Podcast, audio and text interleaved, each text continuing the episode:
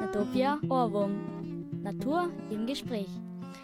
Ein herzliches Willkommen aus dem Freiradstudio. Am Mikrofon begrüßt euch heute wieder die Christina mit einer neuen Sendung Natopia Ohrwurm. Ich bin auch heute wieder nicht allein im Studio. Bei mir sind heute zwei Damen, mit denen ich sonst auch immer im Büro sitze. Wir sind heute das Office-Team. Das war echt schön, gell? Ja, Oh, sie sind- wir hatten so Glück mit dem Oh, die sind schon am. Quatschen. Na, aber es war viel lässiger, weil da war ja viel mehr Schnee oben. Ja, Gott sei Dank sind wir extra nach Obernberg reingefahren. Ja. Das lohnt sich wirklich jetzt gerade. Ja, uns hat allen gefallen, oder? Es hat allen einfach- wirklich gefallen, das Feedback. Boah. Mhm. Ich Ja, war- das Feedback war super. Die Lehrerinnen zufrieden, alle anderen auch zufrieden. Juhu. Und jeder hatte irgendwie das Gefühl, für sich was mitnehmen zu können. Ja. Das war richtig cool. Und Tierspuren haben wir gefunden und so sind wir. Und der Wilma hat es halt auch so gut Äh, gefallen. genau, der Ihr, Wilma. ihr zwei, Ah. wer ist denn bitte die Wilma? Ja, äh, die Wilma ist eine Waldmaus und die war mit uns in Obernberg beim Seminar und hat uns die ganze Zeit begleitet. Mhm. Ah ja, ihr kommt ja gerade vom, also ganz frisch seid ihr quasi da, weil am Wochenende war das Naturpädagogikseminar Winter. Ganz frisch, gerade ausgeschlafen. Wir Mhm. waren gestern und vorgestern in Obernberg mit Mhm. der Wilma Waldmaus und 20 begeisterten Teilnehmerinnen. Aha. Und die Wilma äh, hat es ja jetzt gerade nicht so einfach im Winter, muss man sagen, oder? Na eben, und das war auch unser Thema. Also wir haben gefunden, das kriegt man als Mensch manchmal gar nicht so mit. Für uns ist der Winter immer die Zeit, oh, gemütlich und sich zurücklehnen und sich gut gehen lassen. Aber die Tiere haben gerade voll den Stress. Und das haben wir so ein bisschen als Thema gemacht, wie schwierig das für die Tiere ist im Winter. Ja, das muss man sich vorstellen, dass die Wilma, sie ist, ist die Wilma in Winterschlaf, in Winterstarre oder ist sie wach? Ja, die Wilma ist wach. Die Wilma ist frech und wach. Unsere Wilma in dem Fall ist sowieso immer wach als Stoffmaus, Mhm. die in unseren Taschen mitgegangen ist und durch das Programm geführt hat. Mhm. Die richtigen Waldmäuse sind wach und müssen schauen, dass sie genug zu fressen haben, aber ziehen sich auch immer wieder in ihren Bau zurück und bleiben da mal, wenn es draußen wirklich sehr kalt ist. Das kann man sich bildlich vorstellen, wenn sie dann aufwacht und Hunger hat und dann muss sie sich durch die Schneedecke erst einmal durchgraben und nachher ist oben so Wind.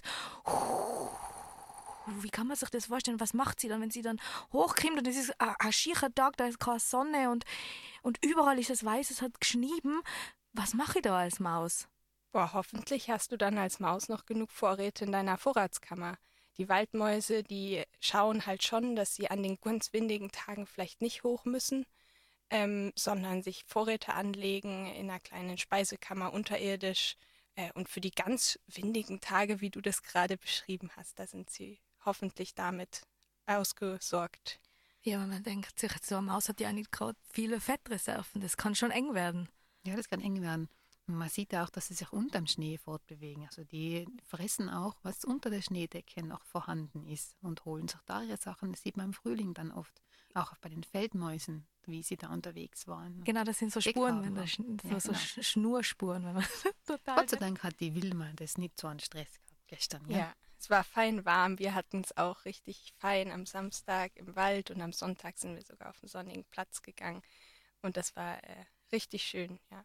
Und habt ihr im Schnee auch richtige Mausspuren gefunden am Wochenende? Ja, ja ja. tatsächlich. Tatsächlich, es war zwar ähm, schwer, weil der Schnee ist nicht frisch und es hat äh, eine, eine harte Schneedecke gehabt, also vor allem in der Früh am Morgen, wo äh, eine Maus drüber läuft, ohne Spuren zu hinterlassen, weil sie einfach so leicht ist. Aber die Katrin hat Mausspuren gefunden, ja. Und zwar? Ja, von der Wilma. Die ist immer mal aus meiner Tasche raus und über den Boden. Das war, während die Teilnehmer total beschäftigt waren, weil sie gerade pantomimisch andere Spuren darstellen sollten. Und da hat die Wilma unbemerkt mal eine Entdeckungstour gemacht. Aber richtige Fußspuren und Schwanzelspuren oder auch Fraßspuren oder Losungen? Eigentlich nur ihre Pfotelen und ihren Schwanz, ja. Also habt ihr andere Tierspuren auch noch gesehen von, von Tieren, wo man sagen kann, was machen die jetzt gerade? Ja, einige. Ja. Also mehr als wir erwartet haben, gell, Katrin? Ja, total. Wir waren voll überrascht. Mhm. Und zwar, was habt ihr gesehen?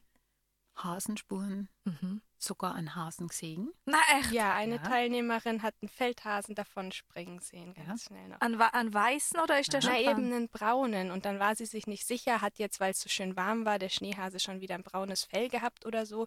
Aber die Petra, die ja auch als Expertin dann dabei war für die Tierspuren, die hat gemeint, das ist schon dann der Feldhase, der wechselt seine Feldfarbe Genau, und von der Größe, es war recht ein großer Hase. Also Ja. vermuten wir, dass es ein Genau. Feldhase war. Ja, und halt die angenagten, äh, also die, die Fraßspuren ganz viel wurden gefunden von Eichhörnchen, von Mäusen. Mhm. Von Hasen auch, da waren nämlich dann die Knospen abgezwickt am Zweig. Das haben welche gefunden. Also die Teilnehmerinnen haben richtig genau geschaut und echt die kleinsten Details gefunden, wie abgefressene Knospen von den Hasen. Und Bommel? Auch Natürlich. natürlich. die waren in jedem von den Schälchen. Ähm, Und, und für die Leute, die das noch nicht wissen, wie erkennt man Hasenspuren im Schnee? Das ist ja recht prägnant. Ja, es ist ein schönes Bild. Es ist wie ein Y ungefähr. Es sind die Vorderpfoten, die kleinen Vorderpfoten hintereinander, also übereinander und dann rechts und links davon die Hinterpfoten ganz groß abgedrückt, weil der Hase, der übereilt, also der nimmt seine Vorderpfotelen und springt dann mit den Hinterpfoten noch drüber hinaus. Also der hüpft. Mhm. Ähnlich wie das Eichhörnchen, das hat auch so eine Schmetterlingsform beim Abdruck. Da sieht man auch, dass es mit den Hinterpfoten äh, die Vorderpfoten überholt. Mhm.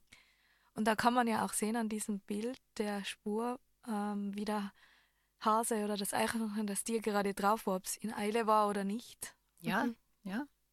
Das Sieht war man. leider schwierig zu sehen gestern, weil der Schnee ja schon recht alt war und dann schmilzt es aus und dann kann man nicht mehr genau sagen, wie weit waren die Spuren jetzt voneinander entfernt. Ist es weit gesprungen, hat es eilig. Oder man sieht zum Beispiel beim, beim Marder oder beim Iltis, ob es ein Zwei- oder Dreisprung ist. Das haben wir gestern auch festgestellt, dass, äh, dass es viel Interpretationssache ist. Mhm. Äh, Aber wenn man ein bisschen ein Bild hat, ob die Spur gerade geht, ob dieses äh, sich vielleicht ein bisschen versetzt, dann kann man darauf rückschließen, nein, das war jetzt doch Karree, dafür ist die Spur zu gerade. Das sind dann doch zwei Pfotelen und nicht zwei Hufe. Also es ist sehr herausfordernd gewesen. Aber auch, wenn man schaut, geht die Spur zu einem Baum, hört sie beim Baum auf, dann war es nicht der Reh wahrscheinlich, das auf den Baum geklettert ist, sondern dann war es sicher der Marder oder der Iltis. Klingt jetzt ein bisschen so, okay, nicht einmal das können Sie unterscheiden, aber es ist im Schnee, wenn der Schnee geschmolzen ist und die Spuren immer größer werden und äh, nicht mehr die natürliche. Ausblühen nennt man das. Mhm. Dann kann man auch quasi mahnen, dass von einem Hund dann einmal plötzlich der Wolf da war, oder? Das, das meint man sowieso, weil die so sehr ähnlich schauen, die Hunde- und Wolfspuren. Da muss man schon ein gutes Auge haben. Habt ihr auch was ganz Unerwartetes gefunden? Ja, wir haben an, an einem Baum, äh, also unerwartet, wir waren ein bisschen zuerst überfordert, was das sein könnte. Äh, die Vermutung der Teilnehmerinnen waren, dass da Hirsch oder ein Reh sich dran, also eine Fegespur, sich dran gerieben hat und deswegen die Rinde abgeplattelt ist. Aber nach näherem Schauen war das ein alter, abgestorbener Baum und die Rinde ist einfach viel zu großflächig heruntergefallen und wir haben dann Löcher gefunden. Es war dann eindeutig, das ist äh, einfach Totholz und da waren Käfer drin. Mhm. Das war unerwartet. Ja. Man, wir haben versucht, was Unerwartetes herzustellen. Das war letztes Jahr. Letztes Jahr war der Plan, wir legen auch Spuren, die es nicht wirklich gibt. Wir haben große Dinosaurier, ähm, Ja. Schuhe quasi. Oh, wir hatten so viel Spaß beim Spurenlegen. Wir haben extra Blutspuren gelegt und Federn Im ausgelegt. Ernst? Ja, Ernst? natürlich. Wir haben sogar eine riesige Losung gebastelt aus Nutella und was Ja. war da noch Ja. drin? Da müssen wir die Petra fragen, die hat sich da sehr verkünstelt, um ein bisschen Spaß reinzubringen und haben da, wir legen ja oft eine Geschichte, so wie Storytelling Genau. durch den ganzen Tag. Ja. und haben da letztes Jahr diese Geschichte, es hat ein Tier gegeben, ein Tiergeräusch, das wir ihnen vorgestellt haben und Obernberg rätselt, was in einem Wald vorgeht. Und sie sollen dieses neue Tier finden, wo keiner weiß, was es ist. Und deswegen haben wir falsche Spuren gelegt. Aber Und der Einstieg war mit der Stimme von einem Dachs. Mhm. Also wer sich das mal anhören möchte, das hört sich echt, die können ganz verrückte Gruselig. Geräusche machen. Mhm. Ganz verrückt. Und das hatten wir ihnen vorgespielt und gesagt, mal das Tier, das müsst ihr suchen. Das ist Mhm. so, ja, hat Ja, und die Teilnehmer- gesehen. waren total motiviert und waren am Suchen, aber sie haben wirklich das gefunden, was sie sich erwartet haben. Sie sind über die Dinosaurierspuren drüber gestiegen. Sie sind, wir haben rund um den Baumstamm gejausnet, wo die große Losung drauf gelegen ist. Es hat niemand gesehen. Echt? Wir Sie waren, saßen mit dem Rücken dagegen und die Verena und Petra haben sogar drauf gezeigt und gelacht, um irgendwie zu helfen, aber es hat einfach nicht Ja. funktioniert. Dabei haben sie auch wieder die ganz normalen Zapfen gefunden und Mhm. Losungen, was sie halt gedacht haben, dass sie finden. Ja, und es ist ja auch, das ist ja auch bewusst von uns äh, so initiiert, dass man sie zuerst, der Einstieg auch gestern war, eine Pantomime, eine Tierpantomime mit, äh, mit ähm, Drittsiegeln von heimischen Tieren, die wir dann auch besprochen haben. Das heißt, sie sind schon mit einer Erwartung in den Wald gegangen. Sie waren schon quasi getunt auf Eichhörnchen, Rehe, Hirsche und so weiter und haben auch nach dem Ausschau gehalten. Also das ist eine Methode, die funktioniert, die kann man bewusst verwenden. In dem Fall hätte man vielleicht eine Dinosaurier äh, einschließen müssen, ja. Ja, also die haben sie nicht gerechnet, die haben sie nicht gesehen. Das wäre super für Kinder. Wir haben uns auch überlegt, ob nicht Kinder die schon sehen würden, die ganzen Ja. Dinosaurierspuren. Die Ja. haben sie auch, haben wir ja früher bei Naturlebenstagen gemacht. Die haben sie schon gefunden. Ja.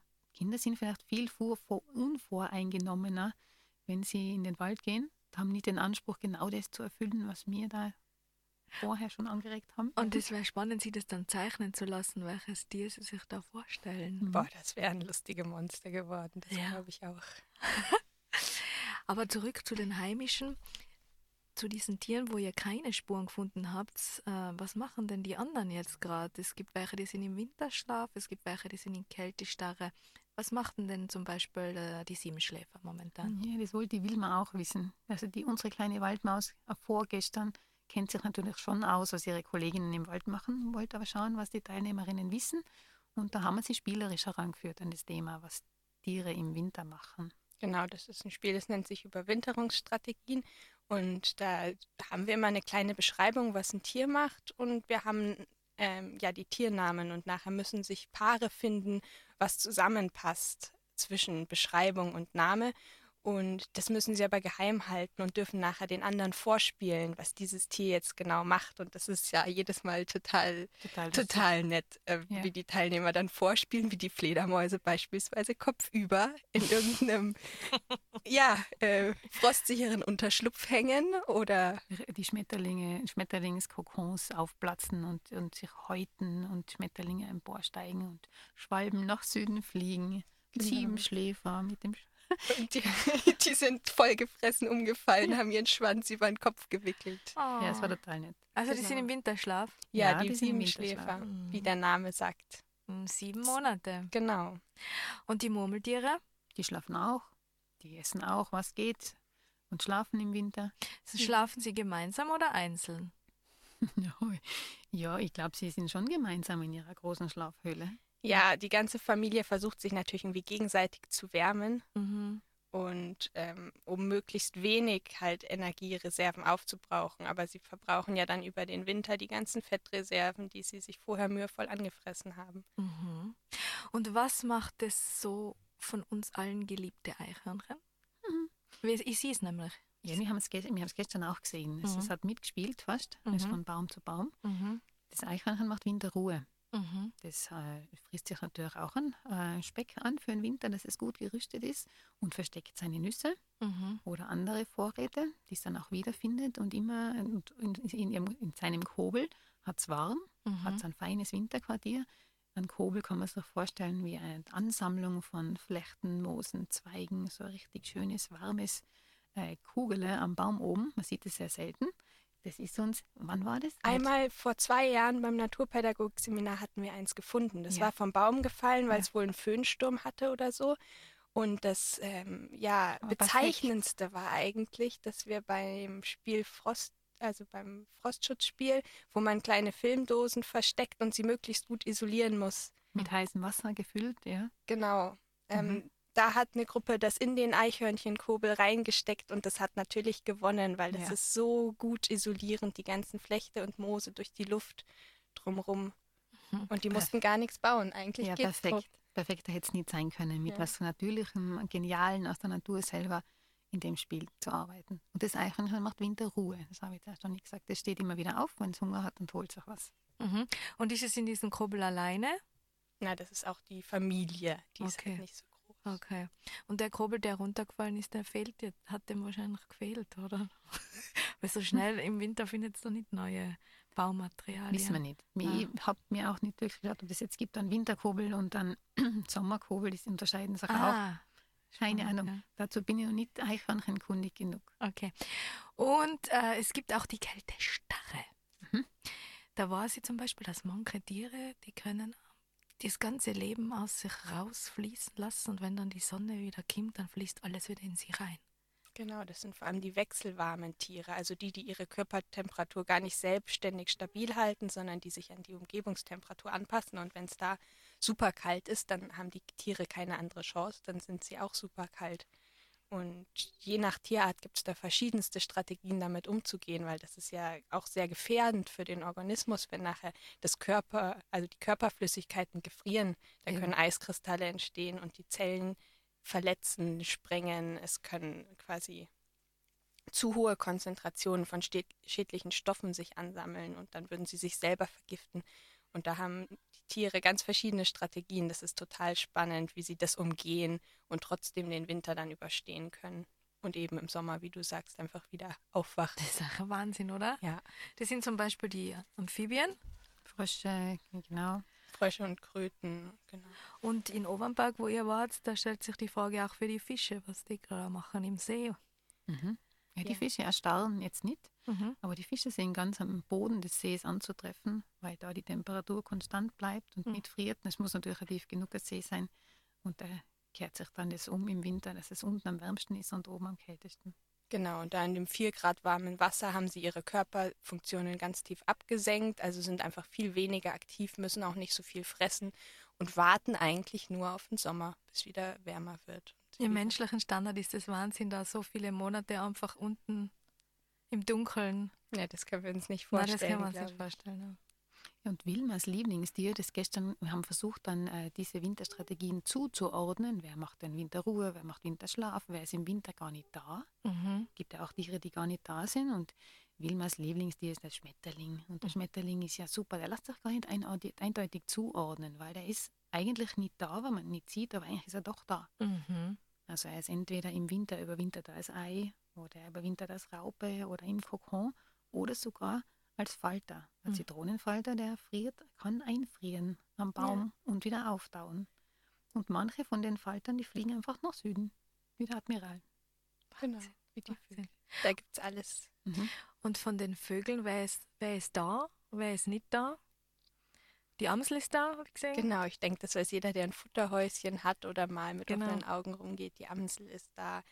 Spatzen bleiben viel da, wobei sie ja, auch manchmal sich bessere Orte suchen. Der Eichelherr ist da. Der Eichelherr. Der Kleiber ist da. Genau. Gimpel. Genau. Und wer ist weggeflogen? Die, die ähm, Rotschwanzeln? Die sind weggeflogen. Zum Beispiel. Ja. Zilpzalp sind auch äh, unterwegs, wobei anscheinend bleiben jetzt schon welche da, weil die Winter immer milder werden. Ja, genau, das hat man gehört, das verschiebt ja. sich auch, ja. Oder sie ziehen bei uns durch, von Norden in den Süden, sieht man auch immer wieder, zum Beispiel der Seidenschwanz. Oder die Amsel ist früher auch geflogen. Die Amsel bleibt jetzt da, weil sie genug Futter findet. Wahnsinn, gell? Mhm. Habt ihr auch in Obernberg einen Vogel gesehen? Gehört haben wir viele. Ja. Haben wir ihn gesehen? Mm, um den Gasthof rum haben wir welche gesehen. Ja, Gehört haben wir auf jeden Fall Meisen und einen Specht. Und ja, es gibt zahlreiche dabei. Vögel. Also da kann man sich in Ohrenberg auch austoben. Nur haben wir die Nasen im Schnee gehabt. Ja. Für alles ist einfach nicht Platz. Es gibt so viele spannende Sachen, auch im Winter. Da kann man gar nicht an einem Wochenende auf alles eingehen. Die Insekten würde ich noch gerne ansprechen. Was macht so ein Käfer? Ja, da ist auch so, die sind da, aber die überwintern, also die über, verbringen ja den Winter quasi unter der Erde, wo es nicht mehr friert. Das sind nur die Larven jetzt da, zum Beispiel. Und äh, im Frühjahr kommen dann da wieder die neuen erwachsenen Tiere raus, die den Winter selber gar nicht überlebt haben, aber halt die Nachkommen. Oder wie die Marienkäfer zum Beispiel, da überwintern dann doch die erwachsenen Tiere, oft auch bei uns in den Häusern. Die müssen aber dann schauen, wie wir es vorher hatten, dass sie keine Giftstoffe mehr im Körper haben. Die entleeren ihren Darm komplett und fressen nichts mehr, um bloß keine Kristallisationskeime zu haben in ihrem Körper, wo dann das Eis entstehen kann und wie ich vorher besch ähm, beschrieben habe, die Zellwände sprengen. Mhm. Marienkäfer haben wir eine ganze Sendung mal mit der Uschi Rauch gemacht. Wenn es interessiert, wie die überwintern, mhm. einfach im Archiv vom Natopia oben nachschauen. Und viele Tiere sind ja auch ihr Leben lang viel länger im Larvenstadium als im Erwachsenenstadium, wie unser Lieblingstier aus Obernberg. Mhm. die Eintagsfliegenlarve, die ja, drei Jahre im Bach lebt und dann ein bis zwei Tage als Erwachsene. Und die findet man im Winter auch im eiskalten Gebirgsbach oft ganz große Exemplare. Das bringt jeden zum Staunen, Mhm. wie die da überwintern Ja, und können. die kann halt davon profitieren, dass das Wasser nicht friert und es im Sommer wie im Winter ähnliche Temperaturen hat. Mhm. Dann gibt es auch noch die Asteln, das sind jetzt äh, Krebstiere, die sind in Winterstarre. Das weiß Mhm. ich. okay. Dann gibt es aber noch die Tiere, die, auf die man als Mensch eigentlich Rücksicht nehmen sollte. Weil wenn wir die aufregen, indem wir zum Beispiel knapp an ihnen vorbeigehen oder laut sind, dann verlieren sie wertvolle Energie. Wer ist das zum Beispiel? Das ist das ganze Reh- und Hirschwild, Mhm. das äh, sehr empfindlich ist auf Störung, auf menschliche Störung, obwohl sie natürlich schon den Menschen gewohnt sind, weil sie über den Winter gefüttert werden, die meisten von diesen ähm, Tieren. Aber wenn sie vom Menschen aufgescheucht werden, dann kriegen sie Stress und fangen an, Bäume zu zerbeißen oder zu schälen. Äh, Weil sie sich nicht mehr zu den Futterplätzen zurücktrauen, sozusagen. Mhm. Das heißt, auf die sollte man aufpassen, wenn man Fütterungen sieht, da wirklich einen Bogen rum, rundherum machen. Das gleiche gilt für zahlreiche Vögel, auch fürs Schneehuhn, wo man als Schneeschuhwanderer oder Skitourengeher sensibel sein muss, dass man, aber dass man eigentlich wissen muss, dass das Schneehuhn sich einschneien lässt, dass man das gar nicht sieht, dass es eine Schneehöhle hat. Aber wenn man es äh, stört, dann muss es raus und dann hat es einen hohen Energiebedarf und muss das mit Fressen wieder auffüllen. Also Und Das kein ist nicht Müsli-Riegel. einfach zu finden, weil Pflanzen, wissen wir alle, im Winter ist nicht so viel da. Mhm. Und die sind ja alle Pflanzenfresser da, die ganzen Huftiere und auch das Alpenschneehuhn frisst viel pflanzliche Nahrung. Ja, genau. Das gibt es da einfach nicht so sehr. Wir spazieren vorbei und packen unseren Müsli-Riegel aus, wenn wir oben sind, aber das haben sie halt einfach nicht. Mhm. Was gibt es da für Tipps für Tourengeher, dass man das verhindert? Auf der ausgewiesenen Spur bleiben. Da gibt's Genau, ganz auf viel, jeden oder? Fall Wildschutzzonen vermeiden, die sind auf Karten eingezeichnet. Mhm. Ähm, und nicht in der Dämmerung gehen, also nicht ganz früh aufbrechen oder ganz spät am Abend, wenn es schon dunkel wird, weil das ist die Zeit, die die Tiere noch nutzen, weil sie wissen, da ist weniger Störung. Und wenn man ihnen diese Stunden auch noch nimmt, dann haben sie es wirklich schwer. Mhm. Generell Nahrung im Winter ist ja ein großes Thema für viele Tiere. Mm, An manchen Tagen ist alles weiß, an manchen Tagen ist alles voller Eis. Was gibt's überhaupt? Äh, findet man noch irgendwo irgendwelche Platzeln, wo noch was Wertvolles dabei ist? Und die, was jetzt, die, was jetzt wirklich darauf angewiesen sein, am Tag was zu finden, wenn sie keine Vorräte haben. Wo finden die was? Ja, da sind wir als Menschen eigentlich äh, immer ein bisschen überfordert, weil wir da gar nicht den Blick drauf haben, Mhm. wo, was alles essbar ist und wo dieses Ganze äh, zu finden ist. Unter der Schneedecke ist auch grün, wachsen Moose weiter, wachsen kleine Pflanzen weiter. Ähm, Rinden sind, äh, und Knospen sind ein gutes Nahrungsmittel. Natürlich Fleischfresser jagen. Das haben wir auch äh, gestern spielerisch äh, aufgelöst. Wir haben auch auf der Tierspurenplane, wir haben eine große Plane, wo diese ganzen Trittsiegel drauf sind. Aber nicht nur die Trittsiegel, sondern da sind auch Geschichten verpackt. Mhm. Da kann man, wenn man länger drauf schaut, sehen, dass da ähm, der Fuchs oder der Iltis, die lauern vor dem Mauseloch, leider vor Wilmers Mauseloch und warten, bis sich da was zeigt. Ähm, andere schnüffeln oder verfolgen auch andere Spuren. Haben wir auch spielerisch erlebt gestern. Gell? Genau am Beispiel vom Fuchs, der Fred Fuchs, das ist so ein Spiel, wo die Teilnehmerinnen dann schauen können, wie gut ihre Nase ist, weil die Tiere da ja total darauf angewiesen sind im Winter, das bisschen zu finden, was noch da ist. Und dann dürfen sie Riechproben nehmen und müssen versuchen, die gleiche Fährte wiederzufinden unter verschiedenen möglichen Tierspuren. Und das kann entweder sein, dass sie dann wie der Fuchs ein Beutegreifer sind und das finden müssen, was sie halt fressen können. Sie könnten aber auch das Beutetier sein und müssen echt sich auf ihre Nase verlassen, dass kein Feind in der Nähe ist, wenn sie sich als Waldmaus gerade was Neues zu fressen in ihren Unterschlupf holen wollen. Mhm. Ja. Die Tierspurenplane klingt interessant. Kannst du mir vielleicht eine Geschichte, was da drauf zu sehen ist, erklären? Man sieht zum Beispiel eine Hasenspur, die Mhm. auf die Plane springt. Mhm. Und das typische Bild dieser Hasenspur mit den Vorderpfoten und den Hinterpfoten, die das übereilen. Und dann sitzt der Hase. Mhm. Das sieht man auch, dass da äh, vom Sitzen ein größerer Fleck auf der Plane ist. In diesem Fleck sieht man auch, dass der Hase was zurücklässt, also dass er quasi seine Gagelen zurücklässt, aufs Klo gegangen ist. Ähm, dann macht die Hasenspur einen scharfen Hacken nach links er springt, macht, schlagt ein Hacken und springt wieder von der Plane herunter. Und wenn man genau schaut, sieht man, dass der Fuchs die gleiche Spur verfolgt. Also man Mhm. kriegt mit, der ist aufgescheucht worden und hat gleich einen Satz gemacht und ist hinausgehupft. Aber ganz besonders cool war es gestern, als die Teilnehmerinnen um die Plane standen und sich auch Geschichten ausdenken sollen. Wir haben so Aktionskarten, was ist hier wohl passiert.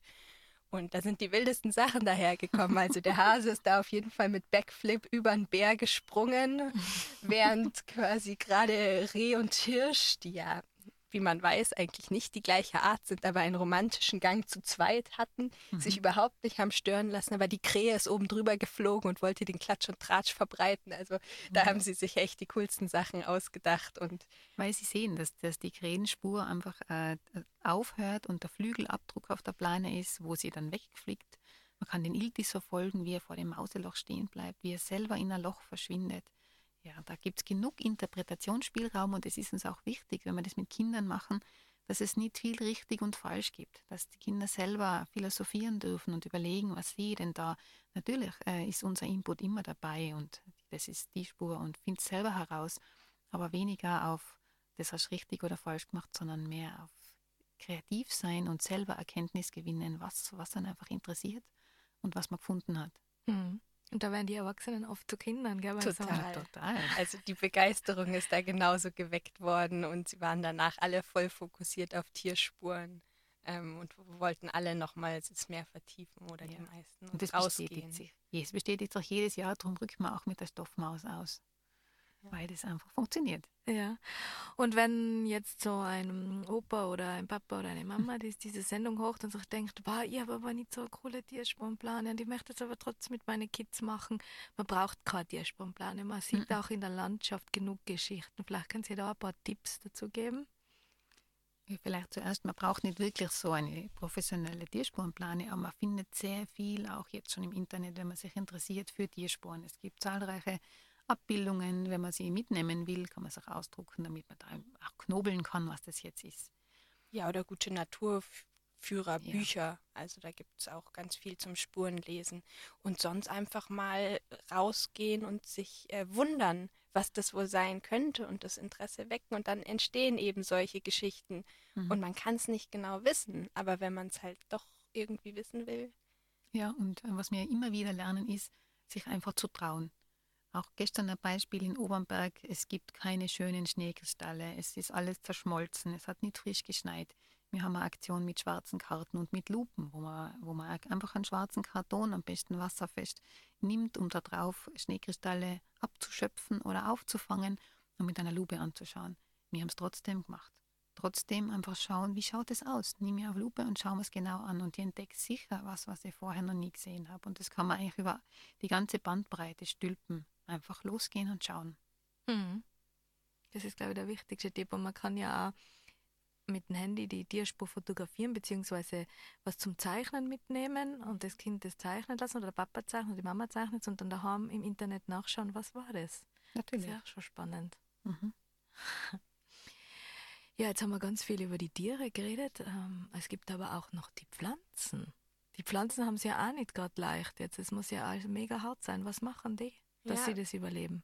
Das hatten wir ja vorher schon so ein bisschen eben. Viele umgehen das einfach und sind dann für die Tiere nicht mehr als Nahrung vorhanden oder sind für sich selber einfach, vermeiden sie den Stress, indem Laubbäume zum Beispiel die Blätter abschmeißen. Alle wichtigen Stoffe, die da drin sind, die grünen Farbstoffe und alle Zucker, die sie bei der Photosynthese produziert haben, die ziehen sie in den Stamm und speichern sie da über den Winter. Das Gute ist, da ist dann auch viel Zucker drin. Das ist ja das Endprodukt der Photosynthese und dann frieren sie nicht so leicht. Dann können sie einfach ja Temperaturen bis minus 40 Grad zum Beispiel bei der Lerche äh, überstehen und das stört sie dann nicht. Ja, und sie sind nicht in Gefahr zu vertrocknen. Das vermutet man nicht, dass man im Winter vertrocknet, aber wenn der Boden gefroren ist, kriegt der Baum wenig Wasser und Flüssigkeit und wenn er verhindert, dass er nach oben schwitzt, dass er nach oben verdunstet, dann schmeißt er seine Blätter ab und hat da vorgesorgt, dass er nicht vertrocknet. Das macht die Lerche auch. Andere Nadelbäume haben so vorgesagt, dass sie äh, ihre Nadeln mit einer dicken Wachsschicht bedecken, um da nicht zu verdunsten. Genau. Aber Pflanzen sind auch Meister des Vorsorgens. So genauso wie Tiere, die legen sich auch Vorratskammern an oder sie planen schon lang im Voraus, dass sie, wir kennen alle die Knospen von Bäumen, die sind im Herbst fix fertig fürs Frühjahr, da ist alles angelegt. Der muss im Winter nichts mehr tun, weil er zu wenig Nahrung kriegt. Im Sommer braucht äh, im Frühling braucht es nur mehr Wasser und die Blätter treiben aus. Ja, oder die Frühblüher, die das ja alles schon in Knollen oder in Zwiebeln oder wie auch immer angelegt haben und unter der Erde einfach warten, bis wieder Wasser da ist, bis wieder warm genug ist, dass sie ja wieder aufblühen können. Und die sind dann die ersten im Frühling, die aus ihrer Zwiebel rauskommen. Mhm. Habt ihr zu den Pflanzenstrategien auch ein Spiel gehabt am Wochenende? Na, die Pflanzen haben wir bisschen vernachlässigt, spielerisch. Aber wir haben die Pflanzen mit hineingenommen, wenn wir vorbeigegangen sind. Auch zur Gruppeneinteilung haben wir verschiedene Knospen ausgeteilt. Also einfach ein bisschen äh, Naturkunde zu Pflanzen haben wir gemacht. Genau, und das Bewusstsein dafür schärfen, dass eben zum Beispiel die Knospen schon dran sind und der Lärchenzweig leer ist, aber Fichte und Tanne die Nadeln noch dran haben mit eben dieser Cuticula, der Wachsschicht außenrum. Mhm. So haben sie uns schon begleitet, ja. Mhm. Und dass wir in dem wunderschönen Wald von Obernberg stehen durften und auch mitten auf der tollen Lerchwiese, wo man halt sieht, dass die jetzt keine Nadeln haben, ähm, die Tierspuren er erkundet haben. Ja. Wen wir schon getroffen haben, waren Moose und Flechten, die natürlich für die Bauwerke, stimmt, ja. wir haben ja groß gebaut für dieses Frostschutzspiel, für die Wilma ein Winterquartier gebaut, wo wir schon äh, sensibilisiert haben, dass das schön grüne Moos, das da wirklich am Bach wächst, das lebt. Also das hat den ganzen Winter durch äh, Leben. Und wenn ich das einfach wegtue zum Bauen verwende, dann habe ich vielleicht wirklich ein paar Jahrzehnte Arbeit mit dem einen Bauwerk da jetzt unterbrochen. Also das ist schon auch für diese kleinen, fleißigen Wachser zu sensibilisieren. Mhm. Genau, wir haben sie am Ende alle wieder dahin zurückgebracht, wenn kleine Teile vom Moos verwendet wurden zur Isolation. Mhm. Und äh, habt ihr für die Wilma alle gemeinsam was gebaut oder jeder, jeder jede Gruppe was für äh, eigenes? Wir hatten schon Teams. Die hatten wir eben eingeteilt, indem jeder ein Stöckchen hat ziehen dürfen und dann mussten sie sich in Gruppen finden, die Lärchengruppe, die Fichtengruppe, Aha. die rote Hartriegelgruppe und haben dann zu viert meistens ähm, einen kleinen Unterschlupf gebaut. Mhm. Das war das erste Schritt vom Spiel. Dann kommen wieder alle zusammen in die große Gruppe und jede Gruppe, die erste Gruppe, kriegt ihr Filmdöschen mit heißem Wasser. Wir messen quasi an einem Referenzdöschen, wie warm das noch ist. Es 66 Grad. Genau, es hatte noch ganz schön viel äh, Wärme, weil wir es ja in der Thermoskanne mitgenommen haben. Aber es waren eben Mäuse im Spiel und die sind dann, nachdem jede Gruppe ihr Döschen bekommen hat, in die gebauten Unterschlüpfe gezogen, weil es ja kalt ist im Winter und sie mussten dort warm bleiben. Und wir haben natürlich eine kleine, coole Outdoor-Maus als Referenzmaus, mir zwei gehabt. Die hat mhm. gedacht, die muss mir überhaupt nicht schützen. Die ist einfach auf dem Schnee, im Schatten stehen geblieben. Und ich denke, das, das halte ich so aus. Und haben aufgrund dieser Outdoor-Maus geschaut, wie schnell das Wasser abkühlt. Und haben dann ungefähr nach wie lang? 10, 15 Minuten hatten wir zwischendrin Teepause und dann haben die Gruppen alle wieder ihre Mäuse holen dürfen. Wir haben wieder in der gleichen Reihenfolge, die dies zuerst gekriegt haben, zuerst gemessen, wie viel Grad die Maus noch hatte. Und manche Gruppen waren echt gut, gell? Wir hatten mhm. noch äh, 47? 47 Grad bei einer Maus. Mhm. Und selbst die, die coolste Maus sozusagen äh, hatte auch noch über 30 Grad und damit ja. den Winter überlebt. War gestern sehr warm, also es war, das ist uns zugute gekommen bei diesem Spiel. Mhm. Wenn es draußen kalt ist, muss man sich beeilen. Da kühlen die Mäuse dann schon auf 10 Grad ab. Kommt drauf, drauf an. Es ist dann der Schnee ist nicht gleich Schnee. Gestern war der Schnee kühlend. Wenn ein kalter Tag ist mit frischem Schnee und Wind, dann ist der Schnee wärmend. Also da haben dann die Schneehöhlen den Vorteil. Gestern hat der Schnee eher gekühlt und das ja. Moos und die Luft haben sehr gut gewärmt. Wahnsinn, aber sowas erfahrt man nur, wenn man direkt mit der Hand ja. das macht. Ja? Genau. Das liegt auch als Konzept hinter unserer Handlungsweise, äh, hinter unserer Arbeitsweise, dass wir diesen erfahrungs- und handels handlungsorientiertes Lernen immer bevorzugen, statt Wissensvermittlung, die nur äh, über Worte funktioniert. Das, was ich selber tue und selber angreife und äh, erfahre, ist viel nachhaltiger. Und auch der Perspektivenwechsel, wie hart es ist ja. als Maus. Sich da mal irgendwie reinzudenken. Ja. Das hilft bestimmt für das Verständnis auch dann. Das werden sie nie wieder vergessen, sowohl die Erwachsenen als auch die Kinder. mhm. vermute ich, mhm. wenn man es einmal das hoffen wir ganz hat. toll, deswegen machen ja. wir das. du hast gesagt, als ihr reingegangen seid, ihr habt also auch einen Indoor-Teil gehabt. Was habt ihr da besprochen? Ja, also wir starten indoor, um quasi schon einen kleinen Input, um uns erstmal kennenzulernen, wer ist überhaupt da. Das ist immer total kunterbunt gemischt und total schön ähm, zu merken, aus welchen Richtungen die Menschen alle kommen. Und dann geben wir einen kleinen Input, was die Tage passieren wird, so zu einem Konzept ähm, schon mal, das ja ganz viel in der Arbeit von Natopia immer wieder vorkommt. Das ist das Flow Learning von Joseph Cornell. Und da geben wir einen kleinen Input zu, aber ganz grob, weil wir dann sagen, und jetzt gehen wir dann raus am Nachmittag und ihr dürft es einfach erleben. Und damit ist dann wieder das, wenn sie es erlebt haben, verstehen sie es viel besser, als wenn wir vorher uns in Details verlieren, was der Joseph Cornell mit seinen vier Phasen sozusagen des Lernens genau gemeint hat. Mhm. Und auch organisatorisch wird sie ein bisschen was erklären, wie man eine Naturführung plant und so weiter. Ja, dazu gibt es auch einen Input, auch über unseren Verein und vor allem auch über die Erwartungen der Teilnehmerinnen. Was, was möchten sie denn lernen? Woher kommen sie denn? Und wir versuchen darauf Rücksicht zu nehmen in unserer Planung auch oder notieren uns für den zweiten Teil, unser Seminar geht ja weiter im Mai, äh, wie die Wünsche sind und wir erfüllen das dann spätestens dort. Manche Sachen müssen wir auch klar sagen, na, darauf können wir keinen Bezug nehmen, aber es ist uns wichtig, dass wir da schon ein bisschen eine Beziehung herstellen. Mhm, und ist die Kunden sozusagen sind immer ein bunter Mix, oder? Aus Pädagoginnen, mhm. Lehrerinnen, mhm. Ähm, Jugendleiterinnen. Genau, war gestern bunt gemischt von der sozialen Tätigkeit über den Naturführer, der extra aus Dresden angereist ist. Ah. Das hat uns sehr uns gefallen. ja. Über Lehrerinnen, ähm, Naturführerinnen, ganz kunterbunt. Menschen, die das einfach in dem Beruf, wo sie jetzt schon sind, mit reinbringen wollen, das gibt es auch oft. Mhm. Mhm. Ja.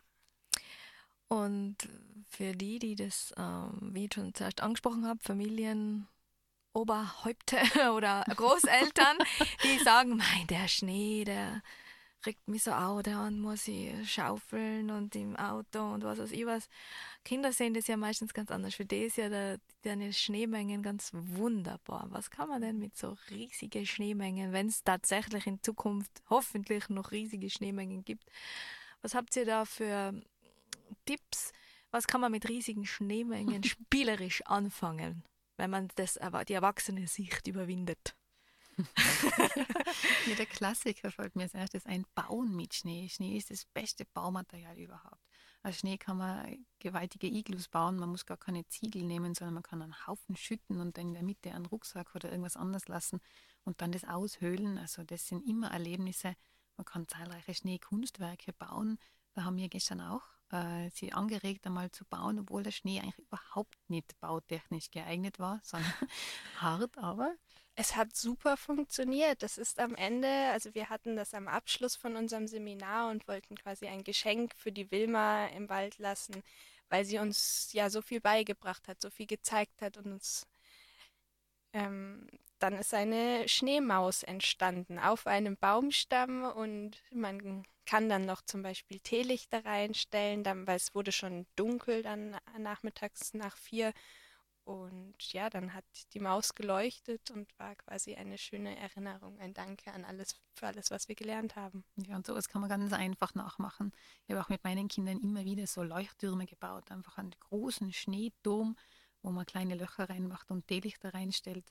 Das ist am Abend äh, totales Highlight. Auch mit Schulklassen beim Nachtabenteuer so beleuchtete Kunstwerke oder einen großen Drachen mit leuchtenden Augen oder wenn man will, wenn an das liegt und man das auch äh, in der Landschaft zurücklassen will, kann man auch mit Lebensmittelfarbe solche Bauwerke anfärbeln. Aber das ist einfach sensibel zu gestalten, weil vielleicht der nächste Spaziergänger das vielleicht nicht so schön findet. Aber man kann auch Eiskunstwerke anfertigen. Das haben wir gestern auch gemacht. In Eiswürfelbehältern mit Naturmaterialien geschmückt und ein bisschen Lebensmittelfarbe verbunden mit einer Schnur, um dann so eine Würfelkette zu haben. Das haben wir dann am zweiten Tag an einem Baum aufgehängt. Wunderschön. Ja. Einen Christbaum zum Beispiel so gestalten mit Eiswürfeln. Wenn er draußen im, im Kalten ja. steht. genau.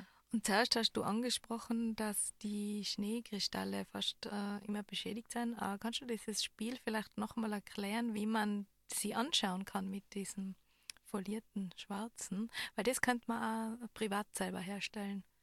Ja, das kann man auch einfach auf seinem Jackenärmel nehmen. Also wenn man, wenn man dunkle Kleidung hat und die, die Es schneit ja, zum Beispiel. Das, diese Chance bitte ja nicht auslassen, liebe Zuhörerin, wenn es schneit. genau, Ja. sehr wichtig. Weil das sind so wunderschöne Kunstwerke, diese Schneeflocken. Ihr Ja. könnt dann mal zählen, wie viele Zacken ihr findet bei jeder. Eine Lupe einstecken, eine kleine Lupe an den Schlüsselanhänger oder als nächstes Geschenk für das Enkele oder für das Kind eine kleine Lupe zum Mitnehmen. Mhm. Kann man immer brauchen. Egal, was man anschaut, ob es ein Tier ist, eine Schneeflocke, eine Rinde, eine Flechte. Und wenn es äh, geschnien hat, beziehungsweise eiskalt ist, sieht man ja oft auf Zäunen richtige kleine Wälder Ja. aus Schneegestallen. Das ist ja auch schon, da braucht man oft gar keine Lupe, das ist ja auch schon wunderschön. Genau. Da ist das Wasser einfach physikalisch, das kannst du so gut erklären, Katrin.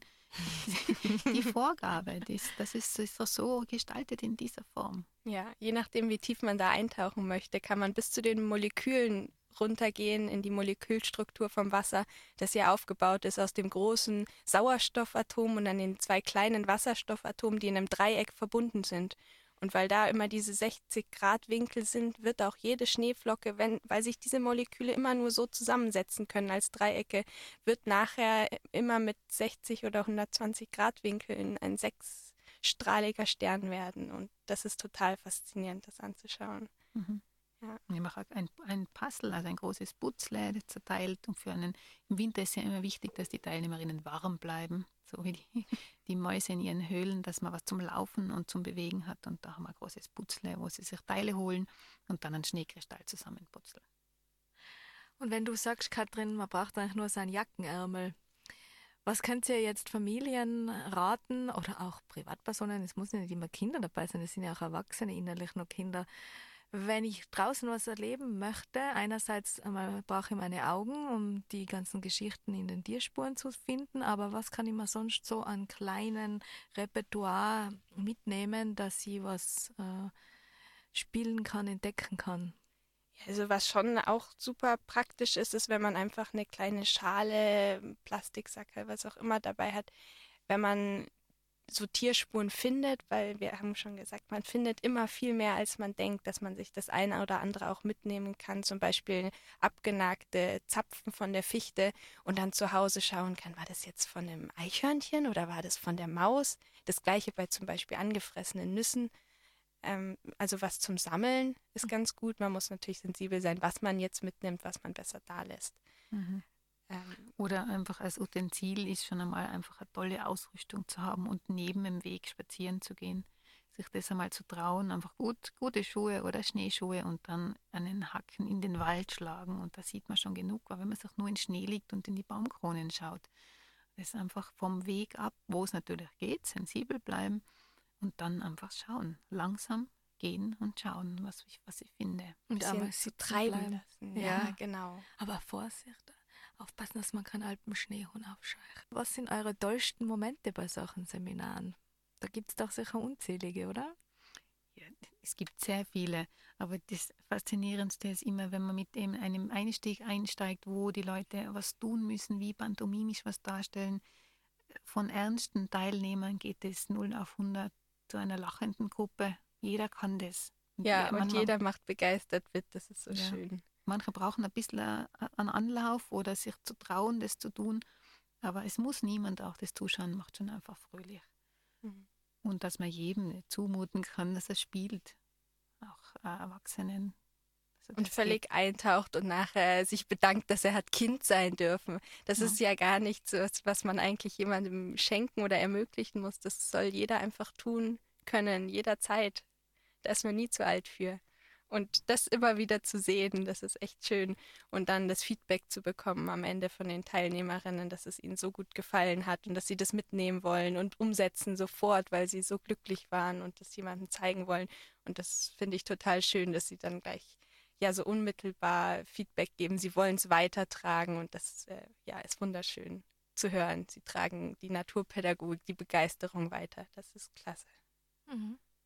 Ich habe 2008 das Naturpädagogik-Seminar gemacht. Damals hat es noch das im Fuchsloch nur gegeben. Im Sommer? Im Sommer, genau. Und ich bin dann auch danach, habe ich mal so eine Schale gekauft und ein Sieb und bin dann selber mit meinem eigenen Kind und mit meinem Partner immer wieder rauf und habe das gemacht. Und ich denke, das ist das Ideal. Mhm.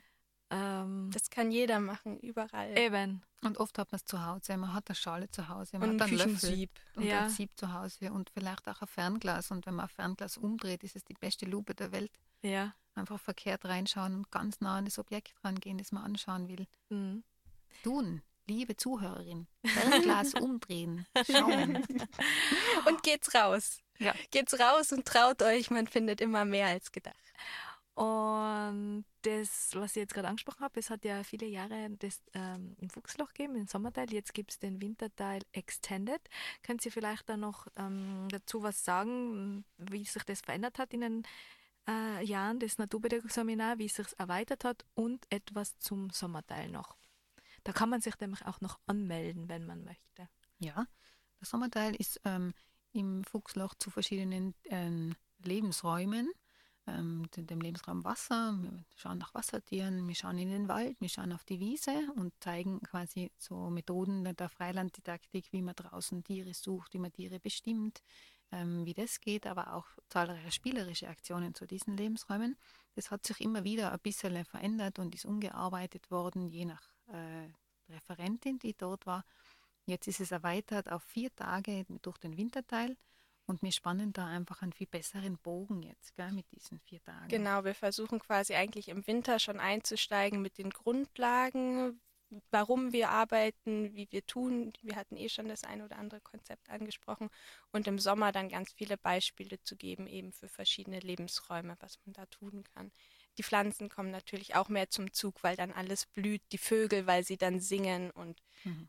Es ergänzt sich einfach total schön mit Winter- und Sommerteil, so wie das in der Natur halt auch ist. Ja, und es findet Anklang. Also wir haben mehr Buchungen denn je, seit es vier Tage sind. Ja? Mhm. Ja. Man kann sich aber auch nur für einen Teil Es anmelden, gibt- oder? Ja, genau. Ja. Man kann sich für einen Teil anmelden. Es gibt für den Sommer jetzt noch einzelne Restplätze, weil manche da nicht Zeit haben einfach und es dann das Jahr darauf besuchen werden. Ähm, wo muss ich da im Internet nachschauen, wenn ich teilnehmen möchte? Einfach auf natopia.at unter ähm, Kurse und Seminare, das Naturpädagogik-Seminar für Erwachsene. Eins der Wege. Ja, sehr schön. Und auf Instagram könnt ihr uns folgen, da kriegt ihr auch immer Aktuelles mit. Ja, wir sind jetzt dann schon am Ende der Sendung. Jetzt meine Frage noch an euch. Ähm, möchtet ihr noch etwas sagen und dem Zuhörer oder der Zuhörerin mitgeben? Oder habt ihr alles schon abgedeckt? Wie der Schnee. Wieder Schnee. Ja, vielleicht einfach noch einmal wiederholen. Geht's raus und schaut euch einfach in Ruhe um. Nicht scheuen, äh, was nicht zu wissen. Man muss auch seinen Enkeln und Kindern nicht immer alles erklären. Man darf sich auch was erklären lassen. Es gibt auch so viele schöne Kinderbücher zu diesen Themen. Vielleicht sich da schon vorzubereiten mit äh, es gibt äh, über Feuer, Wasser, Erde, Luft, Winter, Sommer, Jahreszeiten, alles Mögliche. Auch äh, wo man sich äh, Methoden herausholen kann als Elternteil oder Großelternteil. Raus. Ja, Mit. Kontakt mit der Natur gehen, warm anziehen und das ist gar- überhaupt kein Problem. Im Winter genauso möglich. Mit den roten Backen. Gut, dann ähm, gibt es jetzt am Schluss wie immer ein kleines Gedicht. Diesmal ist es aus dem Buch Kinderlyrik, herausgegeben von Richard Bamberger und das Gedicht heißt Der erste Schnee von Friedrich Güll. Ei, du liebe Zeit, liebe Zeit, ei, wie hat's geschneit, geschneit. Ringsherum, wie ich mich dreh, nichts als Schnee und lauter Schnee. Wald und Wiesen, Hof und Hecken, alles steckt in weißen Decken. Und im Garten jeder Baum, jedes Bäumchen voller Flaum. Auf dem Sims, dem Blumenbrett, liegt er wie ein Federbett. Auf den Dächern um und um nichts als Baumwoll ringsherum und gar draußen vor dem Haus wär nur erst die Schule aus. Aber dann, wenn's noch so stürmt, wird ein Schneemann aufgetürmt. Dick und rund und rund und dick steht er da im Augenblick. Auf dem Kopf als Hut nen Tiegel und im Arm nen langen Prügel und die Füße tief im Schnee und wir ringsherum, Juche. Ihr lieben Leute, was ist heut? Das für eine Freude. Dankeschön fürs Kommen, ihr beiden. Das war wie im Büro, Danke, Faustina. Die Wilma ist aber auch mit, gell? Die Ja. sitzt in meinem Rucksack. Also ich kann leider nichts dazu sagen, aber sie hätte sich sehr gefreut. Sie spricht Mäusisch, oder? Ja. Ja, weil wir tun sie noch auf unser Sendungsfoto, oder nicht? Ja, genau. Ja. Okay, dann verabschieden wir uns bis zum nächsten Mal im April. Danke fürs Zuhören und bis bald, eure Christina.